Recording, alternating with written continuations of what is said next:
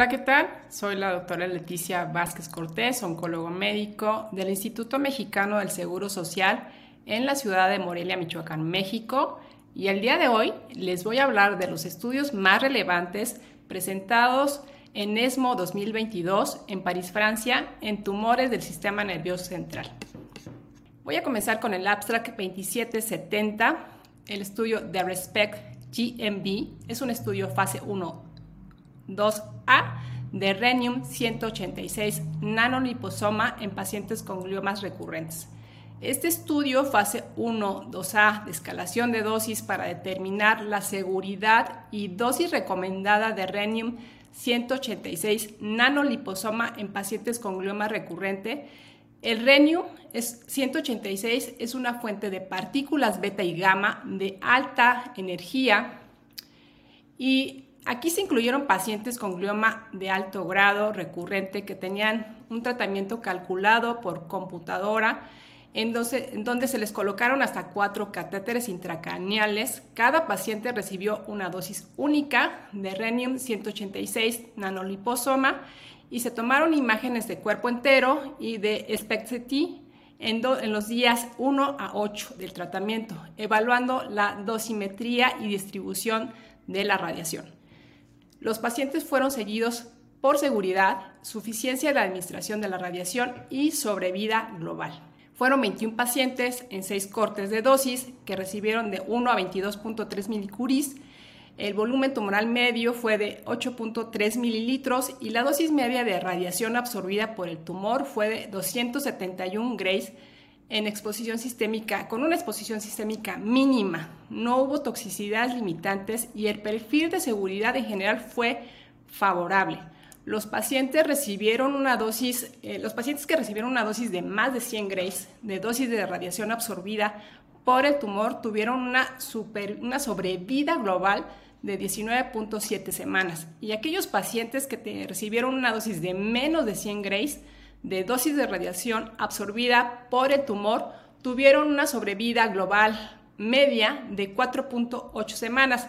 Cuando se ve el análisis de Kaplan-Meier, esto muestra una diferencia significativa estadísticamente en cuanto a la sobrevida global con una P menor de 0.001. Una sola administración de Renium, 186 en pacientes con glioma recurrente de mal pronóstico es posible, es segura y potencialmente efectiva para mejorar la sobrevida global cuando la dosis de radiación absorbida por el tumor es de 100 grays, eh, de 100 grays, de más de 100 grays. Entonces, este estudio es muy importante ya que abre una puerta en aquellos pacientes que han recibido ya radioterapia, por ejemplo, y que han recurrido y abre, abre una puerta y una luz verdaderamente importante en este tipo de pacientes de muy mal pronóstico, que se les puede dar esta, eh, esta molécula radioactiva y puede ser una esperanza para nuestros pacientes con gliomas de alto grado recurrente. Abstract 2780, resultados preliminares de estudio fase 2 de retifanlimab, que es un inhibidor PD1, con o sin epacadostat, que es un inhibidor IDO1, en combinación con bevacizumab y radioterapia hipofraccionada para pacientes con glioblastoma, gliomas recurrentes. Em, la inmunoterapia como tratamiento en pacientes con gliomas ha fallado, desafortunadamente no ha dado los resultados que eh, normalmente esperábamos, como en otro tipo de tumores, como lo es melanoma. Y se asume que la combinación de terapias dirigidas de múltiples vías inmunosupresadas con terapias citotóxicas y antiangiogénicas puede mejorar la supervivencia en estos pacientes. En este estudio se evaluó la seguridad, la eficacia del anticuerpo monoclonal, anti-PD1, retifanilab, la radioterapia hipofraccionada y bevacizumab con o sin el inhibidor oral IDO1 epacadostat en pacientes con glioma recurrente. En este estudio es un estudio no aleatorizado, no comparativo, fase 2 de dos brazos. Aquí hubieron dos cortes. La corte A se examinó retifanilab a 500 miligramos eh, intravenoso cada cuatro semanas, más bevacizumab a 10 miligramos por kilogramo de peso B cada, cada dos semanas. y radioterapia hipofraccionada a una dosis de 3.5 grays por día por 10 días. Y en la corte B, el mismo esquema, pero aquí se agregó epacadostat 600 miligramos vía oral y el objetivo primario fue la sobrevida global a 9 meses. Recordemos que son pacientes de muy mal pronóstico. Los pacientes recibieron una media de 6 ciclos, la media de seguimiento fue de 11.9 meses y el análisis intermedio mostró una mediana de sobrevida libre de progresión de 9.9 meses y una mediana de sobrevida global de 12.2 meses. No se observó toxicidad limitante de la dosis y se produjeron dos toxicidades grados 3, que fue una miocitis y una hipertensión, em, y asociados al medicamento de estudio. En este análisis provisional sugiere que retifanlimab combinado con bevacizumab y radioterapia hipofraccionada en pacientes con glioblastoma recurrente es bien tolerada, tuvo una sobrevida global de 11.1 meses y una sobrevida libre de progresión de 7.6 meses. Los resultados son verdaderamente alentadores en este corte de datos, ya que no, hay, no había habido un avance en los pacientes con tumores del sistema nervioso central, en pacientes con gliomas de alto grado recurrentes. Y en la corte B, donde se agregó epacadostat, aún continúa en reclutamiento. Esperemos que estos resultados más adelante nos den un parteaguas en el tratamiento de los pacientes con gliomas recurrentes. El abstract 2790 es una, un abstract de detección de ctDNA en líquido cefalorraquídeo y la concordancia con el tumor primario es un estudio prospectivo multicéntrico de pacientes con glioma. Este estudio prospectivo, pacientes con glioma, se utilizó una secuenciación de última generación de alto rendimiento con paneles de genes personalizados. Se analizaron 8 genes, IDH1, IDH2, ATRX, P53, PTEN, PI K3CA, EGFR, BRAF en líquido cefalorraquídeo y en muestras de tumor. Y los resultados fueron que la frecuencia de, genes mutados en líquido cefalorraquídeo se encontró que EGFR en el 44%, PTEN en el 39% y TP53 en el 33%, IDH1 en el 22% y PIK3CA en el 22%. La concordancia de, mutación en líquido cefalorraquídeo fue del 83%.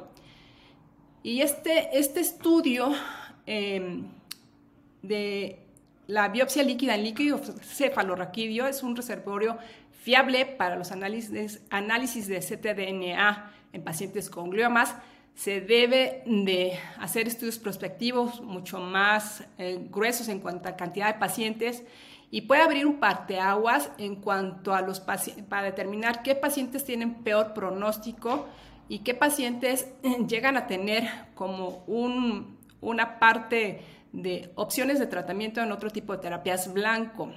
En este estudio igualmente, aquellos pacientes que tenían más mutaciones eran los pacientes con mutación, con unos gliomas de peor pronóstico, mal diferenciados de alto grado.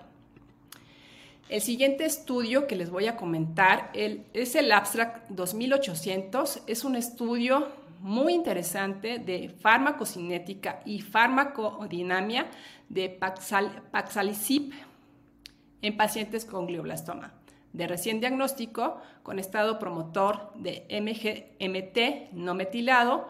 Estos son resultados finales del estudio fase 2. Pasalixip se está desarrollando para el tratamiento de glioblastoma multiforme. En un análisis spot-hot de PET-CT en un estudio fase 1 sugirió que Paxalicip cruza la barrera hematoencefálica con una distribución uniforme en todo el cerebro.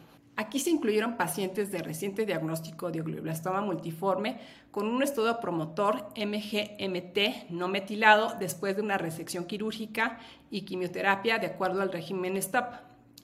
Los resultados preliminares de la dosis tolerada, la seguridad, la eficacia preliminar, la farmacocinética en la dosis máxima tolerada en condiciones de alimentación y de ayuno y el cambio en la captación cuando se hace el análisis de un seguimiento con PET-CT en pacientes con enfermedad medible.